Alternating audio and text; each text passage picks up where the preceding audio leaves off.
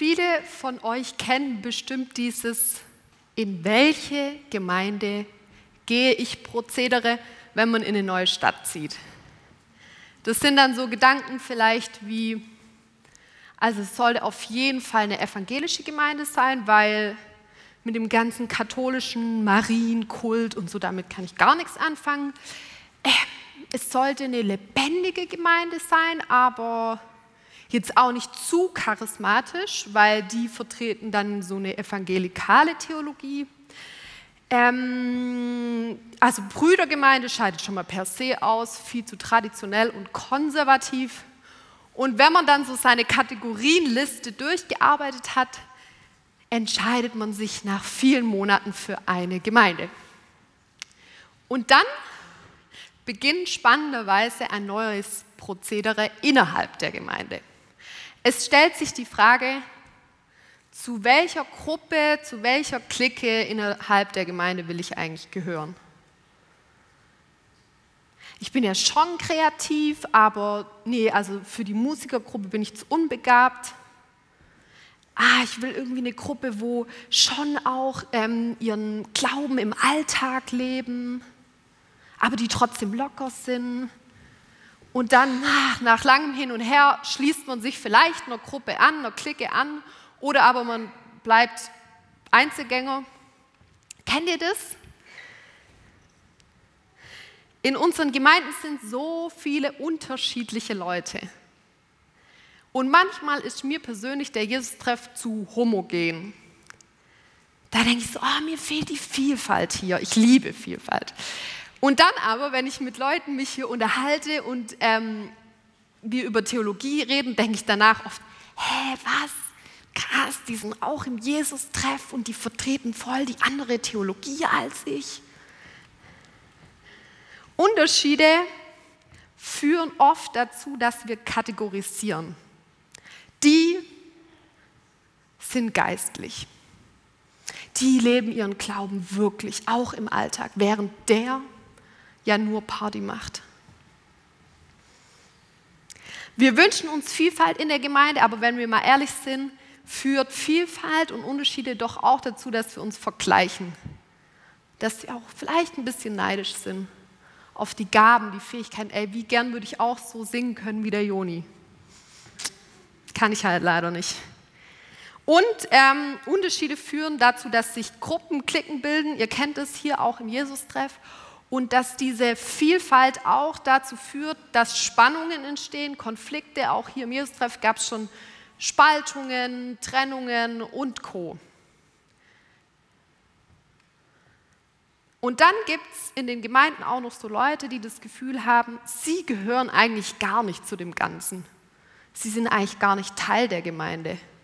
Und mir geht es, wenn ich ehrlich bin, auch manchmal so, dass ich herkomme und, und mich so frage, ah, gehöre ich eigentlich so richtig dazu zum Jesus-Treff? Bin ich eigentlich Teil des Ganzen? Ich fand es super spannend in der Vorbereitung zu sehen, wie Paulus mit dieser Vielfalt, mit diesen Unterschieden und mit den Reaktionen darauf, nämlich Neid, Eifersucht, Kategorienbildung, Abgrenzung, umgeht. Wir befinden uns ja immer noch im ersten Korintherbrief und für die, die heute zum ersten Mal da sind, Paulus hat diese Gemeinde 50 nach Christus gegründet und es ist eine Hafenstadt, ein Schmelztiegel der Religionen und Nationen und in diesem bunten Gemisch ist jetzt diese Gemeinde Korinth. Und ihr müsst euch Korinth vielleicht so vorstellen. Ich brauche jetzt mal ein paar Leute hier auf der Bühne. Ich weiß, das mögt ihr immer gar nicht so gern. Kann mal die zweite Reihe hier vorkommen und die dritte Reihe? Ja, es tut mir leid.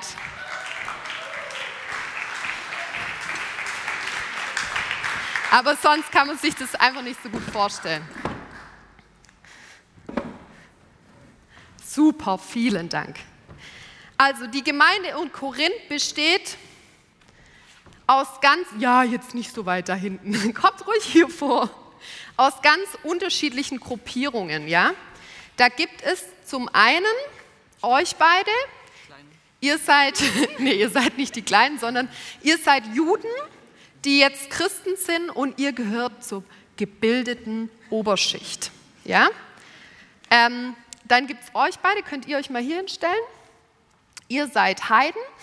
Ihr habt früher an irgendwelche verrückten Götter geglaubt und ähm, ihr gehört zur Unterschicht. So, dann gibt es noch dich. Du kannst dich mal hier hinstellen. Ähm, du fragst dich, ob du überhaupt zur Gemeinde gehörst in Korinth, weil ja, irgendwie so richtig hast du noch nicht deinen Platz gefunden. Und jetzt, und darum geht es heute vor allem in dem Text, gibt es noch die Gruppe in Korinth. Ihr dürft euch mal auf diese Stühle stellen. Das wolltet ihr doch schon immer mal. Nee, stellen bitte. Ja, weil das soll natürlich was symbolisieren. Genau. Ihr beide, ihr habt es total gecheckt. Ihr seid voll vom Heiligen Geist erfüllt. Ihr beide ähm, habt die Gabe der Prophetie, die Gabe der Zungenrede und ihr denkt, eigentlich müssten alle so sein wie ihr. Eigentlich müssten alle in Korinth die Gabe der Prophetie haben. Eigentlich müssten alle in Korinth die Gabe der Zungenrede haben, weil nur ihr mit euren Gaben beweist, dass es den Heiligen Geist gibt und dass der Heilige Geist in euch wirkt. Und ihr fragt euch, was eigentlich mit den anderen allen los ist. Und am liebsten würdet ihr euch von den anderen abspalten und so eine kleine Gemeinde der Geisterfüllten gründen. Gut, ihr könnt mal noch stehen bleiben. ähm, Paulus bekommt es jetzt mit, fünf Jahre später, nachdem er die Gemeinde gegründet hat, bekommt er über eine Freundin mit, was mit der Gemeinde in Korinth passiert ist. Er bekommt mit, dass es eben euch gibt, die ihr euch abspalten wollt und dass es so Leute gibt wie ihn, der sich mit denen vergleicht, sich eigentlich minderwertig fühlt, eigentlich denkt, er gehört gar nicht zur Gemeinde. Und ähm, jetzt reagiert er mit einem Brief auf diese Zerspaltungstendenzen und auf eure geistliche Überhebenheit. Vielen Dank, ihr dürft euch wieder setzen.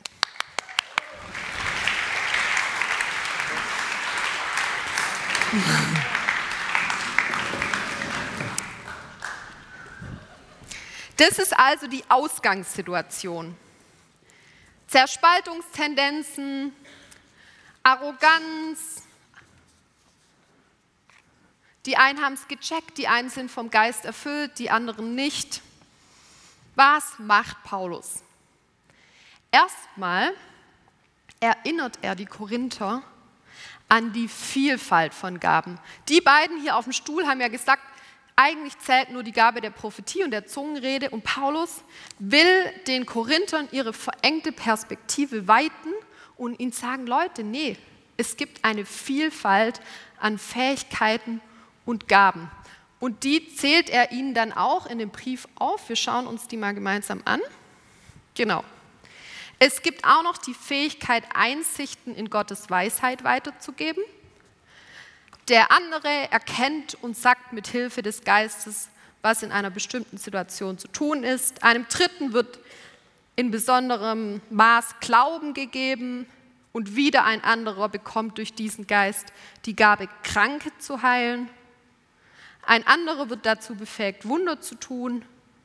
Wieder ein anderer zu beurteilen, ob etwas von Gottes Geist gewirkt ist oder nicht. Und ein anderer die Zungenrede in verständlichen Worten weiterzugeben, wiederzugeben. Also Paulus sagt quasi, es gibt nicht nur die Gabe der Prophetie und der Zungenrede, sondern es gibt auch noch Leute, die Kranke heilen können, es gibt Leute, die voller Weisheit sind und so weiter. Er zeigt ihnen die Vielfalt an Gaben. Und er macht noch was, er sagt, es gibt auch eine Vielfalt an Diensten und Aufgaben in der Gemeinde, die zählt er ihnen auch auf. Es gibt zum Beispiel Apostel, es gibt nicht nur Propheten, sondern auch Lehrer in der Gemeinde. Es gibt Heiler. Es gibt Wundervollbringer. Es gibt Leiter, Leiterinnen, praktische Helfer. Und als ich mir so diese Liste durchgelesen habe, dachte ich, wow, ganz schön breite Palette an Gabenfähigkeiten, Dienste, die irgendwie Paulus ähm, da aufzählt. Und dann habe ich habe ich irgendwie so gemerkt, eigentlich wünsche ich mir voll für uns auch als Jesus-Treff, dass wir diese Vielfalt an Gaben, die in uns sind, noch mehr entdecken. Ich glaube, hier sitzen einige Leute, die noch gar nicht wissen, dass sie vielleicht die Gabe der Erkenntnis haben oder dass sie eigentlich Kranke heilen können oder dass sie die Gabe der Prophetie haben. Wofür sind diese Gaben, die Paulus aufzählt, eigentlich da? Die Korinther haben diese Gaben hauptsächlich zur Selbstverwirklichung verwendet und zum Statusaufbau. Paulus erinnert sie jetzt und sagt, die Vielfalt ist dafür da, dass die Gemeinde auferbaut wird, ermutigt wird. Deswegen gibt es die ganzen Fähigkeiten, Dienste, Gaben, damit die Gemeinde auferbaut wird, ermutigt wird. Und dann erinnert Paulus die Korinther an den gemeinsamen Ursprung der Vielfalt. Was ist der gemeinsame Ursprung dieser Vielfalt? Es gibt viele verschiedene Gaben, aber es ist ein und derselbe Geist, der sie uns zuteilt. Und in Vers 11, das alles ist Werk ein und desselben Geistes. Paulus erinnert die Korinther Leute, der Ursprung eurer Gaben, egal wie vielfältig die sind, ist einer, nämlich der Heilige Geist. Ich habe dann bei uns so an die Gemeindeleitung gedacht und habe gedacht, ja, wenn der Tobi Haug zum Beispiel es gut mit Finanzen kann, wenn der andere Tobi gut mit Leuten connecten kann, wenn Kurt sie gut organisieren kann, dann sind all diese Gaben und Fähigkeiten aus einem Ursprung, aus einer Quelle entstanden. Sie kommen alle vom Heiligen Geist. Ich glaube, es gibt nichts Verbindenderes in aller Vielfalt, als zu wissen, was uns verbindet, ist der gleiche Ursprung. Es ist ein und derselbe Geist, der diese Vielfalt bewirkt. Und nachdem Paulus der Gemeinde jetzt gesagt hat, es gibt nicht nur das eine, sondern das viele und das viele kommt von dem einen, zeigt er ihnen jetzt quasi the bigger picture, das größere Bild in dem diese Vielfalt drin ist. Er erinnert die Gemeinde in Korinth an ihre eigentliche Identität. Das finde ich ziemlich spannend. Er sagt nämlich, denkt zum Vergleich an den menschlichen Körper. Er stellt eine Einheit dar, die aus vielen Teilen besteht. Oder andersherum betrachtet, er setzt sich aus vielen Teilen zusammen, die alle miteinander ein zusammenhängendes Ganzes bilden. Genauso ist es bei Christus. Paulus nimmt die Korinther an dieser Stelle und ich glaube auch uns als Jesus-Treff aus diesem Klein-Klein-Denken, nur ich für mich, dieses individualistische Denken und, und setzt sie rein in ein größeres Ganzes. Und dafür verwendet er eine Metapher, nämlich den menschlichen Körper. Er sagt, ihr als Gemeinde und auch wir als Gemeinde sind wie so ein Organismus, ein Leib, ein Körper, der aus ganz vielen unterschiedlichen Menschen, also Bestandteilen, besteht. Könnt ihr mal alle kurz aufstehen?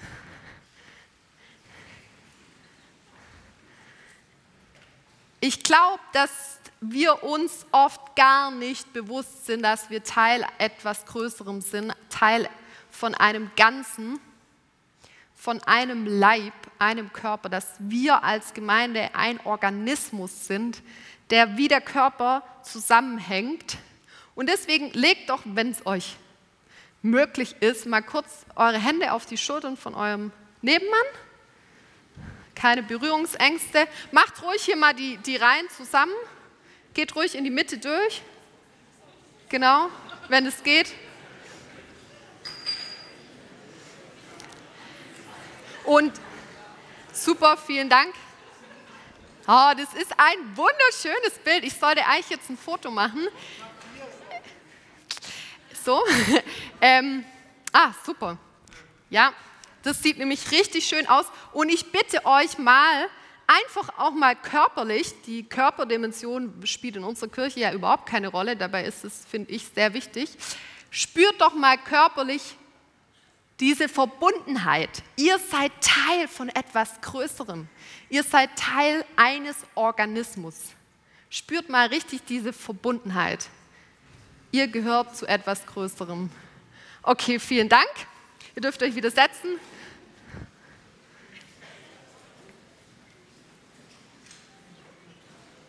Jetzt, welche Rolle spielt Jesus in dem Ganzen?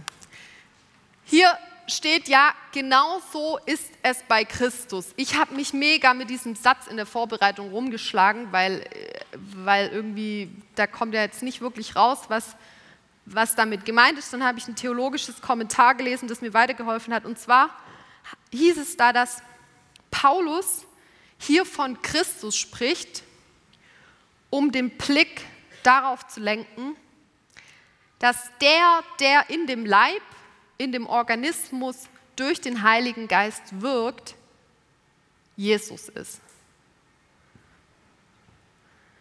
Der Anteil am Kreuzesleib Jesu verbindet uns zu einem organischen Ganzen. Wir sind ein Leib, ein Organismus in Christus. Die spannende Frage ist jetzt, glaube ich, wie diese ganzen unterschiedlichen Menschen zu diesem Ganzen zusammenfinden.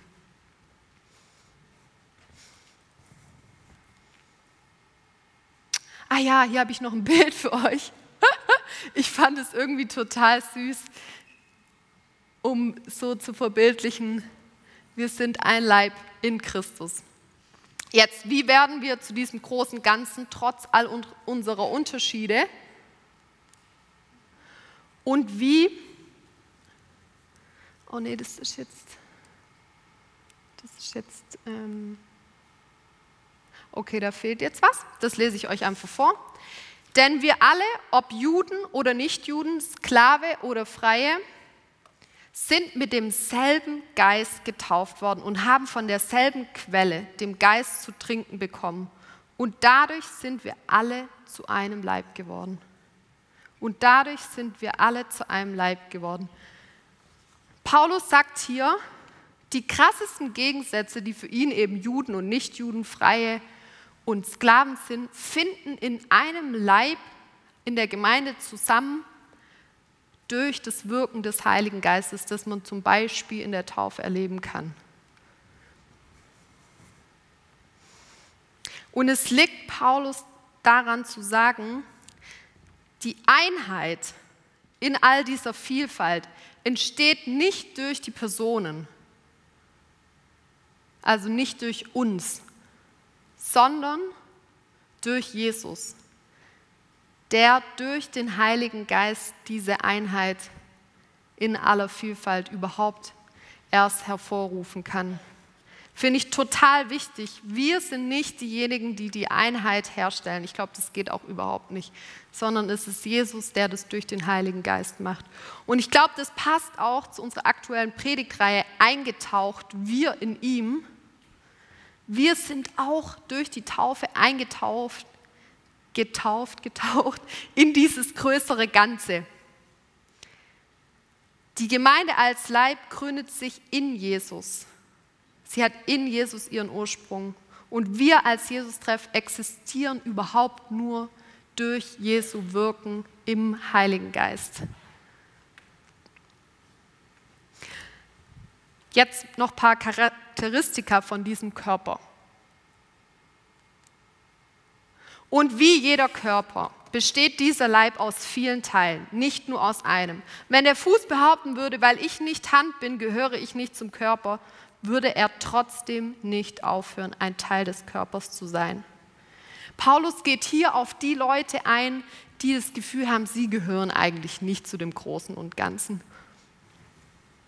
Und ich glaube, wenn jemand von uns zu Paulus käme und sagen würde, ich gehöre eigentlich nicht wirklich zum Jesus-Treff, weil ich bin vielleicht nicht extrovertiert genug, ich bin nicht cool genug, was weiß ich, was es da für Gründe gibt, ähm, würde Paulus antworten, du bist Teil des Ganzen, selbst wenn du denkst und fühlst, dass du nicht dazugehörst. Und ich glaube, an dieser Stelle merkt man wieder, dass die Verbundenheit der Gemeinde auf Jesus zurückgeht und nicht auf unser Gefühl. Der Leib der Einheit, die Einheit ist eine Realität, die von Jesus hervorgerufen wird. Und ich finde es irgendwie beruhigend, dass ich als Johanna gar nicht mein Teil des Ganzen sein auflösen kann. Verrückt, oder? Selbst wenn ich mich so fühle oder das manchmal denke, sagt Paulus, du bist Teil des Ganzen, du bist Teil des Körpers, du gehörst dazu. Die Einheit gründet sich in Jesus und nicht in deinem Gefühl, ob du dazugehörst oder nicht.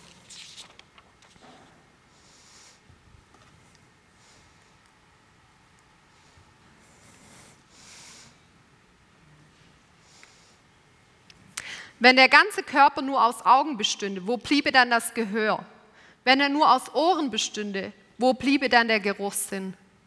Tatsache jedoch ist, dass Gott entsprechend seinem Plan jedem einzelnen Teil eine besondere Aufgabe innerhalb des Ganzen zugewiesen hat. Was wäre das schließlich für ein Körper, wenn alle Teile dieselbe Aufgabe hätten? Das Auge kann nicht einfach zur Hand sagen, ich brauche dich nicht. Oder der Kopf zu den Füßen, ich brauche euch nicht. Nein, gerade die Teile des Körpers, die schwächer zu sein scheinen, sind besonders wichtig. Gerade den Teilen, die wir für wenig ehrenhaft halten, schenken wir besonders viel Aufmerksamkeit. Gott selbst, der die verschiedenen Teile des Körpers zusammengefügt hat, hat dem, was unscheinbar ist, eine besondere würde verliehen. Ich glaube, diese Verse von Paulus machen deutlich, dass dieses ganze Gelaber in unseren Gemeinden, wer welche Position hat und wer dazugehört und wer nicht dazugehört und wer schon so weit im Glauben ist und wer noch gar nichts kapiert hat, völlig absurd sind, weil jeder von Gott seine eigene Funktion im Körper bekommen hat. Ohne die visionären Leute bei uns im Jesus-Treff würden wir uns nicht weiterentwickeln. Ohne die bodenständigen Leute würden wir, glaube ich, abheben. Paulus zeigt hier, wir sind absolut angewiesen aufeinander, wie in dem Körperorganismus. Es funktioniert nur dadurch, dass es jeden einzelnen Teil gibt sonst könnte das Ganze gar nicht bestehen. Und ich habe das wieder gemerkt, jetzt in der äh, Predigtvorbereitung. Ich wusste nämlich gar nicht, was ich für einen Bibeltext habe. Ich dachte, ich kann mir den selber aussuchen. Ähm, und dann habe ich von der Noreen eine E-Mail bekommen, so eine Info-E-Mail, und da stand dann drin, ja, Johanna predigt über 1. Korinther. Und dann habe ich gedacht, ah, voll gut, das hätte ich gar nicht gewusst, ohne die E-Mail von der Noreen. Oder aber ich, ich ähm, wäre auch in der Vorbereitung nicht weitergekommen ohne den Austausch mit der Judy immer wieder, was denkst du darüber, wie siehst du das? Oder ich könnte hier auch gar nicht predigen, wenn nicht der Tobi äh, mir heute Morgen meine kopierte Predigt gegeben hätte. Wir haben nämlich keinen Drucker. Und da habe ich wieder gemerkt, ich bin Teil von was Größerem und ich bin so angewiesen und verwiesen auf die anderen Bestandteile in diesem Körper.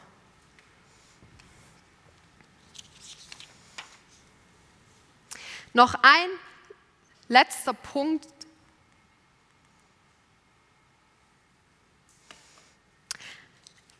Ich habe hier lauter so schöne Bilder euch mitgebracht. Es darf nämlich im Körper nicht zu einer Spaltung kommen. Vielmehr soll es das gemeinsame Anliegen aller Teile sein, füreinander zu sorgen. Das ist die Charakterist oder das Charakteristikum der Gemeinde. Wenn ein Teil des Körpers leidet, leiden alle anderen mit. Und wenn ein Teil geehrt wird, ist das auch für alle anderen ein Anlass zur Freude. Was für eine Solidarität wird hier beschrieben, die innerhalb der Gemeinde innerhalb des Körpers besteht. Ich habe das letztes Jahr erlebt. Ich war fertig mit dem Studium, hatte meinen Job gekündigt, meinen ersten, Und es war eine richtig beschissene Phase, Jobsuche, viel Unsicherheit, Chaos. Und dann haben immer wieder Leute aus diesem großen Ganzen mich angerufen, gefragt, hey, wir wollten uns einfach mal erkundigen, wie es dir geht, wofür können wir beten. Und dann kam auch einmal zum Beispiel der Winnie aus dem Lobpreisteam zu mir und hat gesagt, hey Johanna, ähm, wenn du willst, kann ich dir einen Job im Jugendhaus abchecken. Den habe ich auch immer noch. Ähm, und da in dieser Phase, wo, wo es mir echt so schlecht ging, habe ich gemerkt, ich bin Teil von was Größerem. Und wie wunderschön ist es, wenn dieses größere Ganze geprägt ist von Solidarität, dass wir uns mitfreuen und mitleiden mit den einzelnen Teilen dieses Körpers, dieses größten Ganzen. Zum Abschluss, was bedeutet es jetzt, dass wir als Jesus-Treff zusammen mit der Brüdergemeinde in Russland, mit der Mega-Kari-Gemeinde in Südafrika und ähm, der katholischen Kirche in Italien der Leib Christi sind? Was bedeutet es? Ich glaube, dass wir als weltweite christliche Kirche, als weltweiter christlicher Leib Christi Jesus und sein Wesen widerspiegeln. Die Gemeinde als Leib ist solidarisch, wie auch Jesus absolut solidarisch war, sich am Kreuz mit all dem verbunden, worunter wir leiden. Als weltweiter Leib Christi spiegeln wir die Einheit der Trinität wider und sind gleichzeitig Teil dieser innigen Verbundenheit, Einheit von Vater, Sohn und Heiliger Geist. Wenn wir der Leib Christi sind, dann wirkt die Kraft Gottes in diesem Leib. Dann ist dieser Leib auf Jesus ausgerichtet und wird vom Heiligen Geist durchdrungen. Amen. Wir sind jetzt schon mega fortgeschritten in der Zeit, ich weiß, aber heute ist Pfingsten und irgendwie war das mir voll das Anliegen, dass wir jetzt echt noch einen kurzen Moment haben, wo wir uns dem Heiligen Geist widmen und wo wir sagen, hier stehen wir, wir sind offen für dich. Zeig du uns, welche Fähigkeiten du in uns gelegt hast. Zeig uns, wie wir Teil des Ganzen sind. Und steht doch einfach auf, wir wollen eine kurze Stille haben, wo wir uns auf den Heiligen Geist ausrichten und dann noch gemeinsam ein Lied singen. Heiliger Geist, ich danke dir, dass du jetzt hier bist und dass du wirkst. Und ich bitte dich, dass du in dieser kurzen Zeit der Stille jedem Einzelnen zeigst, dass er dazugehört, dass er Teil von etwas Größerem ist Teil von deinem Leib. Und ich bitte dich, dass du hier Herzen berührst und aufschließt, wo du Fähigkeiten und Gaben in uns reingelegt hast, die wir vielleicht noch gar nicht kennen. Wirke du, Heiliger Geist.